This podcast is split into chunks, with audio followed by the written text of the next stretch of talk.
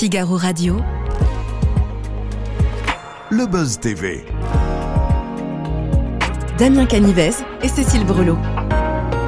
Figaro Radio. Bonjour à toutes et à tous, je suis ravi de vous retrouver dans ce nouveau numéro du Buzz TV. Aujourd'hui, nous avons la- le plaisir d'accueillir dans ce studio une journaliste dont les enquêtes peuvent, c'est vrai, donner des surfroides à celles et ceux qui s'égarent sur le chemin de la loi. Bonjour Élise Lucet. Bonjour. Bonjour, euh, comment ça va Cécile Bonjour Damien. Ça va bien Bonjour.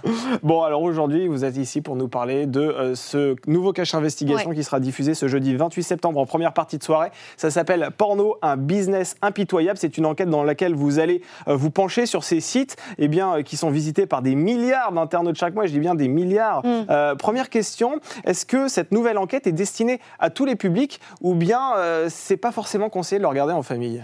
Euh, alors en famille, peut-être pas avec des enfants très jeunes, mais en tout Ouais. cas, on a fait très attention et c'était vraiment euh, notre volonté.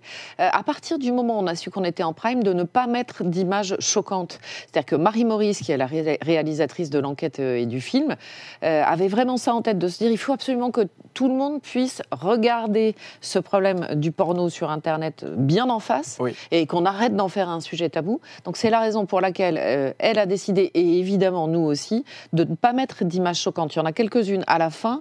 En tout cas, très franchement, la première heure, heure et demie euh, d'enquête, vous pouvez la regarder avec des ados sans aucun problème. Et je pense même que c'est d'utilité publique, en fait, de la regarder avec ces ados. Alors c'est vrai qu'il existe mille angles autour euh, du, business du, du porno, c'est assez vaste. Euh, sur quels aspects précis avez-vous décidé de vous concentrer? Bah, en fait, si vous voulez, moi je trouve que euh, justement le porno, la plupart du temps, on n'en parle pas. Il y a peu d'enquêtes sur le porno et quand on parle du porno, on dit euh, ah non, faut pas regarder. Enfin, on fait un, un peu prêchi prêcha, c'est pas pour moi, je regarde jamais, etc. Bon, nous, on a vraiment décidé de s'attaquer aux chiffres et au business model en fait euh, du porno. Euh, pourquoi? Parce qu'en 20 ans, ces sites-là se sont développés en fait que- comme Amazon, comme Netflix, à bas bruit. Sauf que c'est pas tout à fait les mêmes sites. Et que quand vous voyez que aujourd'hui, si vous mettez Pornhub et Xvideo, qui sont euh, quasiment les deux principaux sites euh, côte à côte, ils font 5 milliards de visiteurs uniques par mois. Netflix en fait un milliard et demi. C'est-à-dire que ça a pris une ampleur complètement folle.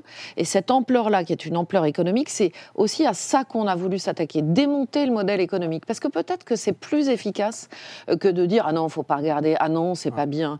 Euh, Le prêchi prêcha, ça marche pas. Les gens qui ont envie de regarder du porno, qui sont adultes, le regardent. Et ça les regarde.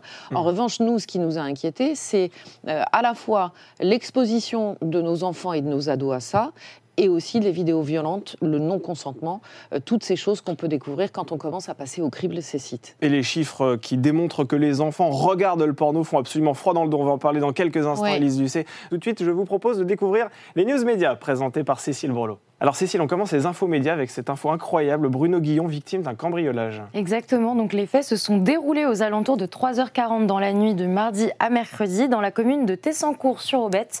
Dans les Yvelines, quatre individus ont pénétré chez l'animateur de France 2 qui a rapidement alerté les secours. Les agresseurs l'auraient menacé lui et sa famille de s'emparer et se seraient emparés aussi de bijoux et de maroquinerie de luxe. Bruno Guillon et ses proches n'ont pas été blessés physiquement mais se trouvent en état de choc. Les auteurs sont toujours en fuite. Alors c'est vrai qu'Élise, les les personnalités publiques sont souvent victimes de braquages, de cambriolage. Ça a été le cas aussi pour l'ancienne footballeuse Laure Boulot il y a, il y a quelques temps de Ouais, ça. ouais. Euh, vous avez déjà été victime de menaces, vous également euh, parce que Non, vous non, êtes non. Nous, nous, très franchement, on a des menaces, mais qui s'apparentent plus euh, à du papier bleu, comme on disait avant, c'est-à-dire Ouais. qu'on nous, on tente de nous intimider judiciairement parlant. Euh, Il y a des procédures judiciaires qui sont lancées contre nous, euh, le comité d'éthique est saisi, l'ARCOM est saisi. C'est rarement moi, personnellement, en fait, si vous voulez, c'est plus les émissions qui sont prises pour cible. Dans ce cadre-là, euh, moi, je suis mise en examen, euh, ça m'est arrivé, euh, la présidente de France Ouais. Télévisions aussi. Bon, en 12 ans, en 11 ans et demi de cash, on n'a jamais perdu de procédure judiciaire. Donc, c'est plutôt de- des intimidations de cet ordre-là. Il n'y a pas de menace physique. Après, très franchement, je pense aussi que si physiquement on s'attaquait à moi ou à des journalistes qui font de l'investigation, ça se voit, quoi. Tout à Oui. coup, on se dit ah oui, elle a donc révélé des choses Ouais. qui, qui n'ont absolument pas à être révélées. Et du coup, des gens essaient de, de- de se venger sur elle.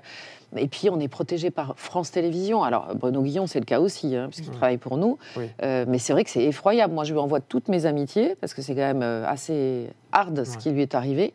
Euh, bon, ce qui est formidable, c'est qu'a priori, sa femme et ses enfants n'ont pas été euh, euh, touchés, lui non plus, physiquement, j'entends.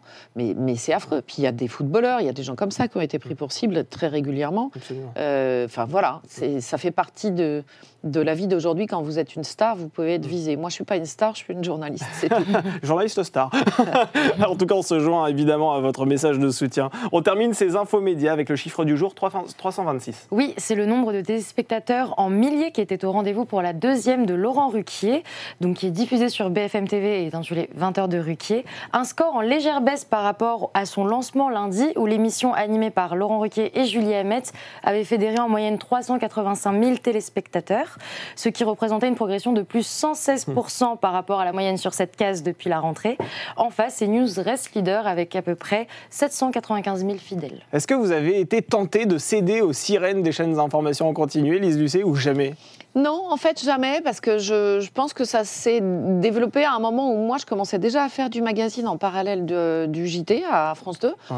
Euh, donc, euh, comme j'avais cette chance immense de faire à la fois du quotidien et du long euh, format euh, à l'intérieur de France Télévisions, autant vous dire que j'étais déjà très gâtée. J'avais pas envie d'aller faire de l'info en continu. Après, je respecte éminemment les chaînes d'info en continu. J'en regarde, j'en écoute surtout, parce que moi, je suis très radio, donc j'écoute beaucoup France Info Radio. Mais j'ai jamais été tentée par ça, non. Ce sera donc ce jeudi 28 Mm. septembre à 21h10, un euh, numéro spécial sur le business euh, du porno que vous allez donc présenter sur France 2. Euh, déjà, quel a été le facteur qui a déclenché le début de cette enquête, Elise Lucet? Bah, en fait, on s'intéresse toujours à, à des secteurs où il y a des dérives systémiques. Et euh, sur le porno, on s'est dit à un moment d'abord, on connaissait vraiment pas bien ce secteur, et on a commencé à s'y intéresser, à regarder ce qu'il pouvait y avoir derrière, ce qu'il pouvait y avoir derrière économiquement. Et là, on s'est aperçu qu'il y avait des géants, qu'il y avait des milliards d'euros qui étaient en jeu, euh, que finalement, ils réussissaient assez bien à avoir une communication souterraine ou en fait à être extrêmement discret, euh, à la fois sur ce qu'ils mettaient sur ces sites et euh, aussi sur leurs profits. Euh, et donc on s'est intéressé à ça en se disant bah, c'est très intéressant en fait d'essayer de comprendre comment fonctionne la machine, quel est leur business model, est-ce qu'ils gagnent énormément d'argent? Et la réponse c'est oui, ils gagnent énormément d'argent et ils gagnent énormément d'argent en mettant énormément euh, de vidéos sur leur site. Donc le point de départ ça a été ça.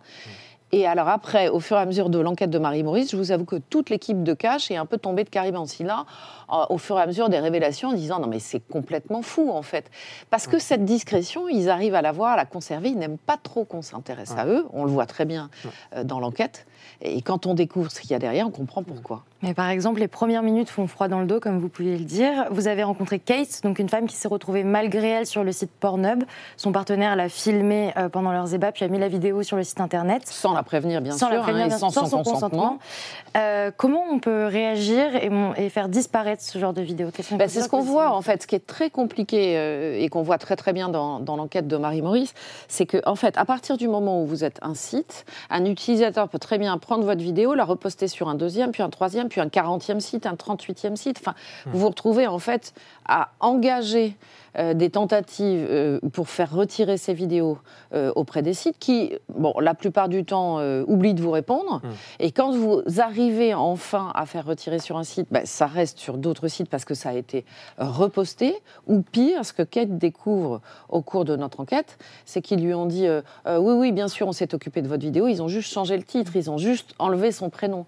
Donc en fait, c'est un enfer sur Terre. C'est-à-dire que cette jeune femme, qui est une américaine moyenne, qui était mariée, qui avait sa maison, son boulot, euh, qui voulait avoir des enfants, sa vie a été détruite par ces sites porno. La seule chose très encourageante, c'est qu'on on découvre à la fin qu'elle va avoir une mission à la Maison Blanche euh, pour lutter contre justement ces sites porno. Mais je, vraiment, j'appelle tout le monde à être extrêmement prudent sur tout ce qui peut être posté sur ces sites et même parfois sur d'autres sites qui ensuite peuvent être repostés, mais des centaines de fois euh, sur ces sites porno. Donc c'est un enfer pour les gens qui en sont victimes. Alors c'est vrai que pour faire cette enquête, vous avez dû visionner des dizaines et des dizaines, de- des dizaines d'heures de, de films pornographiques, essentiellement Marie-Maurice hein, qui se charge Oui. euh, de cette enquête. Euh, psychologiquement, est-ce que ça a été très compliqué de Oui. regarder ces, ces vidéos? Oui, ça a été difficile et euh, je vais même être honnête avec vous. Il y a un moment où on lui a demandé d'arrêter, Ah euh, de prendre une pause dans son enquête et dans son montage parce qu'on a senti qu'elle était euh, euh, un peu au bord du gouffre et on peut le comprendre parce que c'est pas que des vidéos porno, en fait, c'est des vidéos d'une violence Mmh. absolue vis-à-vis des femmes. Avec des scènes de torture et, Et c'est- ça. Enfin, il y a des viols présumés, il y a vraiment des scènes qui, effectivement, euh, s'apparentent à, à une sauvagerie euh, effroyable. Et donc, regardez ça, c'est pas anodin. Et Marion lui a demandé à un moment de faire une pause dans son montage, euh, de consulter aussi des professionnels, parce que là, c'est- Cash, c'est un an d'enquête. hein. Au bout de plusieurs mois, elle était atteinte. Et, et on peut le comprendre. Euh, Elle moi, vous l'a dit directement Elle Ah vous a dit oui, là, oui, je, je- le- je me sens pas continuer. oui, et puis nous, on lui a dit, à un moment, ça va être très difficile pour toi. Euh, nous, on en regarde très très peu, et déjà, c'est difficile pour nous. Donc, à un moment, ça va être très dur pour toi.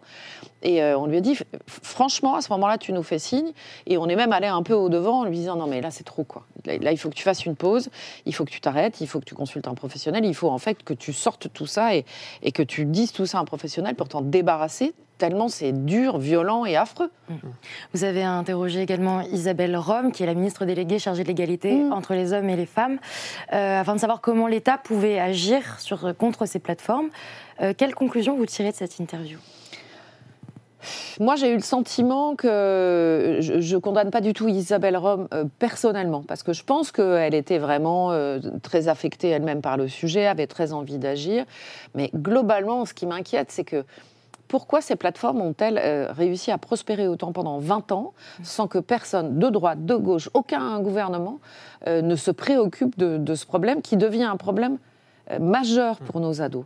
Nos ados, aujourd'hui, ils disent le porno, c'est un tuto. Donc ils, ils pensent apprendre la sexualité en regardant du porno. Et aucun gouvernement n'a- pris véritablement euh, euh, la mesure de ça. Il y a eu une loi en 2020 donc, qui est sur le fait d'imposer la majorité, donc les 18 ans, pour pouvoir regarder ces sites. Elle n'est pas appliquée, cette loi. Là, il y a Jean-Noël Barrot donc, qui euh, a un texte de loi justement sur la réforme du numérique et qui va tenter de siffler la fin de la partie et de monter encore d'un cran pour justement que ces sites appliquent tout simplement la loi et donc refusent euh, que des gamins de moins de 18 ans regardent ça. En fait, l'interdisent, ce qui est dans la loi.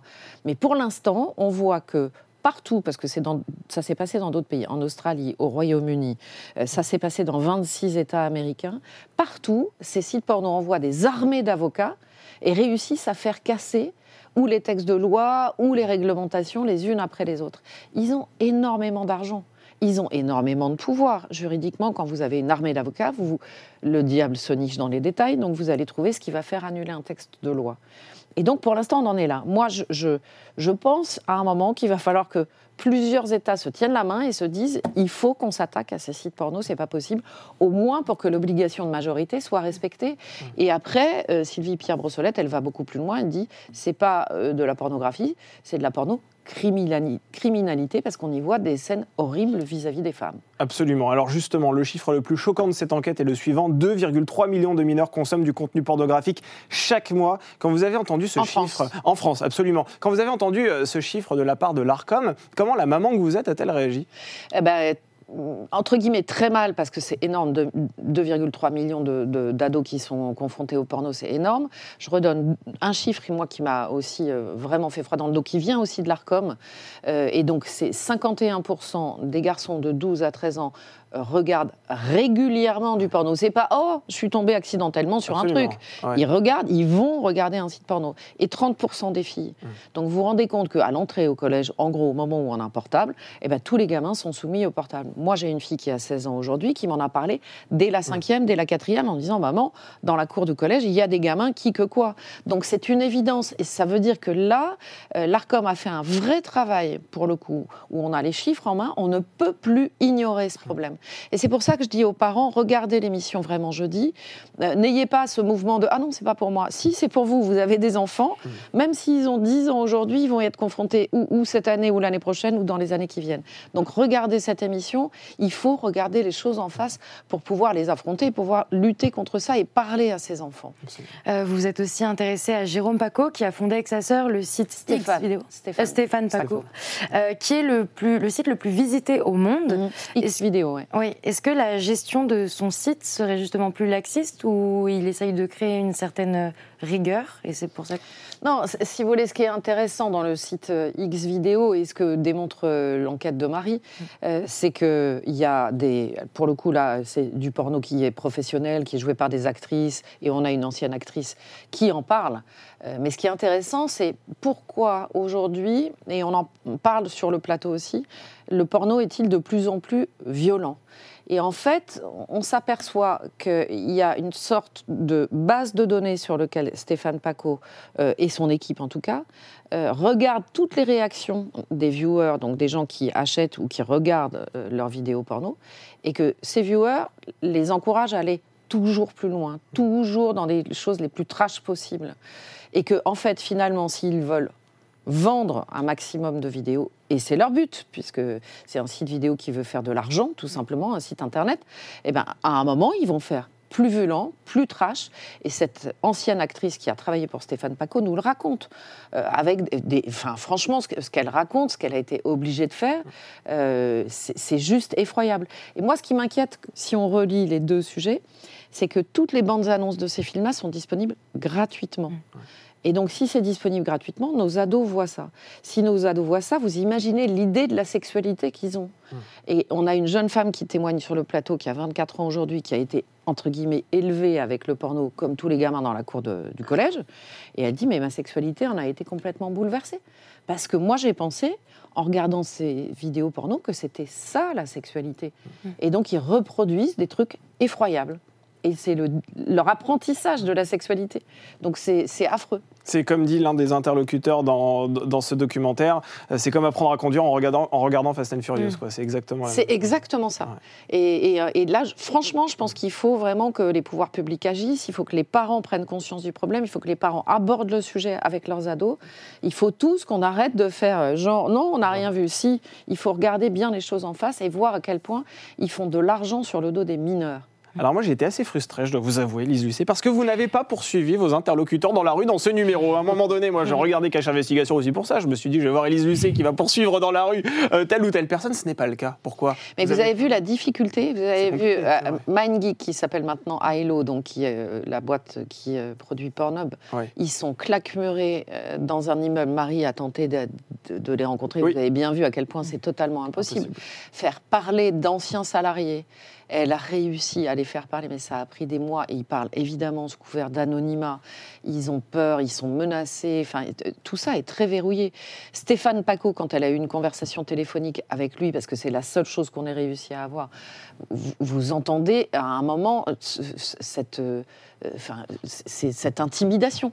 Nous recevions sur ce plateau Marine L'Orphelin, Miss France 2013, qui rejoint le magazine de la santé en tant que médecin généraliste. Elle avait une question à vous poser, je vous propose de la découvrir. Je l'écoute.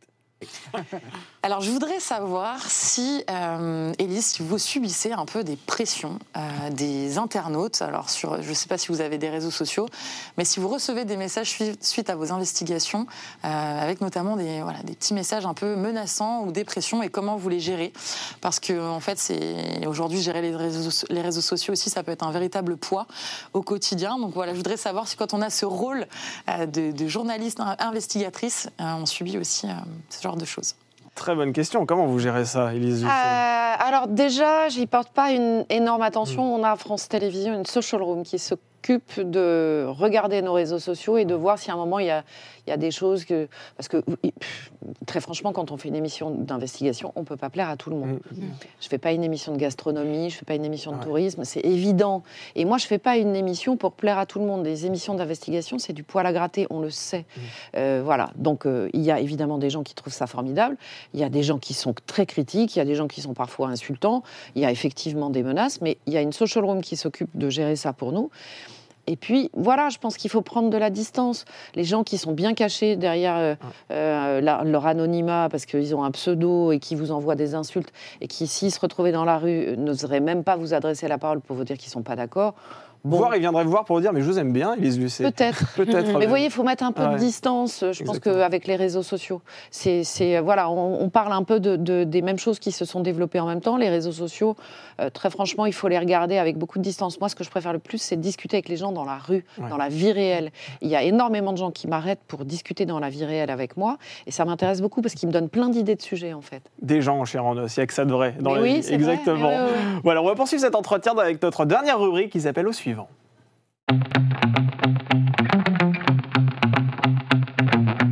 Nous recevrons à votre place sur ce plateau le docteur Jean-Michel Cohen qui sort son guide d'achat pour bien manger. Alors c'est vrai que ce nutritionniste est très associé à la chaîne C8 et là vous allez me voir venir, c'est une chaîne dans laquelle il officiait en tant que chroniqueur et un visage ne touche pas à mon poste récemment a remis en cause euh, l'impartialité euh, du service public. Ici au Buzz TV, l'ancien présentateur Jacques Cardoz a déclaré que complément d'enquête penchait plus à gauche euh, qu'à droite, que l'on avait, que l'on même traité de facho lorsqu'il voulait enquêter sur l'islamo-gauchisme. Est-ce que euh, les magazines d'information à France Télévisions ont plus le cœur à gauche qu'à droite, Élise Lucet Non, les magazines d'information à France Télévisions, euh, d'abord, ils ont. euh, Enfin, la seule carte qu'on a, c'est une carte de presse. Ouais. Moi, la mienne, c'est 55-246. J'ai aucune autre carte, ni à gauche, ni à droite.